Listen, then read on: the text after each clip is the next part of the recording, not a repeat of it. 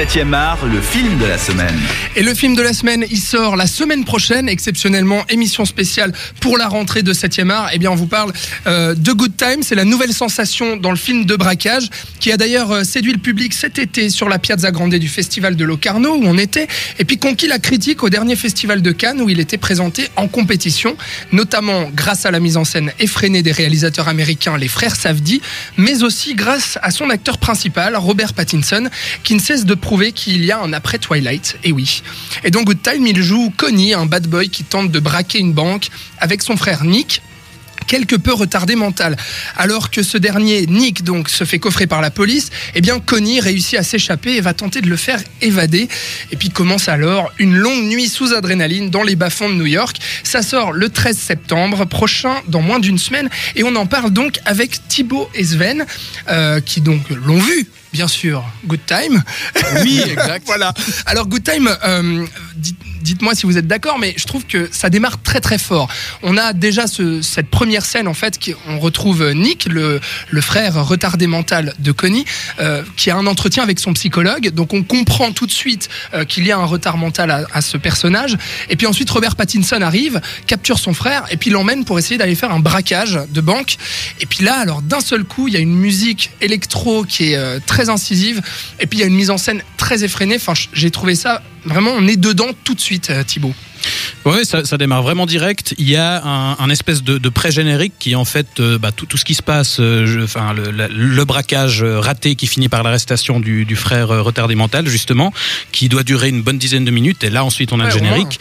Et, et, là, rien, enfin, dès le départ, c'est vraiment du non-stop euh, avec euh, un, ouais, une mise en scène extrêmement tendue, une bande son, comme tu disais, électro qui est, bah, qui tabasse dès le départ aussi et qui pourrait être gonflante à la longue, mais qui participe vraiment au rythme. Et, et dès le départ, on, on voit des, enfin, euh, je, enfin, pour, pour, la petite anecdote, moi je l'ai vu à, à, Locarno. Ce film, c'était mon premier soir euh, au festival, enfin mon premier jour au festival. Euh, on l'a vu à la piazza, sur la Piazza Grande avec Robin, et les deux, on s'est regardé justement à l'apparition du générique euh, en se disant, bah putain, si c'est ça, les si au bout de 10 minutes c'est ça, euh, si c'est ça tout le long, ça, ça, va envoyer du bois, et ça envoie effectivement du bois. Bon, et Sven, tu es d'accord avec ce que vient de dire Thibaut? Toi, tu étais tout de suite dedans aussi? Ah complètement. Moi, je, je souligne avec un stabilo boss ce qu'il vient de dire. Non, c'est vrai que c'est la, la, première la première scène, rien que la première scène nous met déjà directement dans le rythme et une mise en scène vraiment effrénée. C'est un rythme complètement fou, euh, tout de suite pris dans cette, dans cette bande son. Et aussi, ce que j'ai envie de souligner là-dessus, c'est le, le, tissu de, de couleurs vives en fait.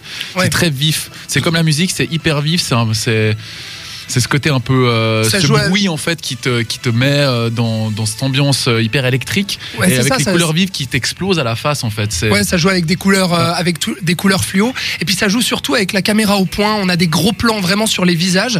Je trouve que ça c'est vraiment euh, ce qui ce qui note tout de suite, enfin ce qui est tout de suite à noter dans, dans, dans la mise en scène, c'est qu'on est vraiment plus proche des personnages, mais on peut pas plus quoi. On peut, je veux dire, voir les boutons d'acné de chacun. Enfin, c'est vrai qu'en parlant de, de, de plan serré, moi j'ai toujours en tête ce, ce plan où il se fait tabasser le, frère attardé donc qui se fait tabasser dans la prison de Rikers. Et vraiment je trouve que vraiment on est pris dans le dans l'étau en fait. On, voit les points défiler et on regarde ce, regard en fait. Il ferme les yeux et puis le, le, le faciès qui se referme. C'est vraiment prenant Bon, et après, euh, Thibaut, c'est vraiment rocambolesque, hein, les aventures euh, qui se passent. C'est-à-dire qu'il y a un côté très comique aussi. Euh, à la fois, bon, il y a ce frère qui est pris dans une prison, et puis il y a Connie, donc Robert Pattinson, qui va essayer de le libérer, puis qui, petit à petit va se retrouver chez une jeune fille accro à la weed, et puis petit à petit dans un parc d'attractions aussi, avec une course-poursuite avec des filles. Enfin, c'est ça part un peu dans le n'importe quoi, mais c'est très très fun en fait. Ah oui, c'est vraiment, ça part d'un postulat de base très très simple et et, et, pas hyper original euh, de, de, dans l'idée, mais ils, ils, orchestrent là autour les, les frères Savdi, un, ouais, vra vraiment un, un, roller coaster où c'est non-stop du, du, début à la fin. Et, euh, et, ils arrivent comme ça à te, à, te, à, te, à, te, prendre dans le truc et, et à avoir constamment des, des, nouvelles idées. Il y, a, il y, a, des retournements de situation assez drôles, notamment sans trop en dévoiler sur euh, euh, comment un, un, moment où en fait il y a un, une méprise sur l'identité d'une personne, sans trop en dire, euh, où là aussi il y a un, un gros twist euh, aux trois quarts du film, je sais plus Mm. exactement où, et où là c'est aussi absurde dans la situation, c'est assez drôle, mais ça marche parce que ça, ça remet en question un peu tous les enjeux et, et c'est constamment euh, re- voilà relancé le, comme ça et du coup le rythme est, tenu jusqu'au bout, je trouve.